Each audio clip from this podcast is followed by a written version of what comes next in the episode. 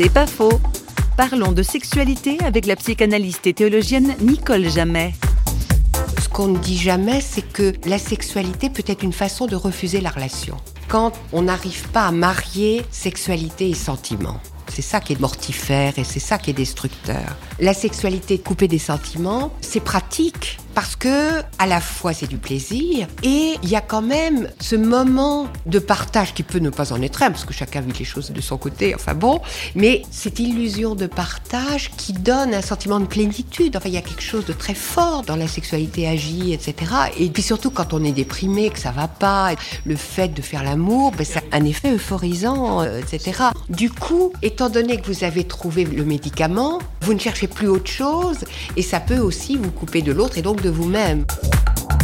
C'est pas faux, vous a été proposé par parole.ch.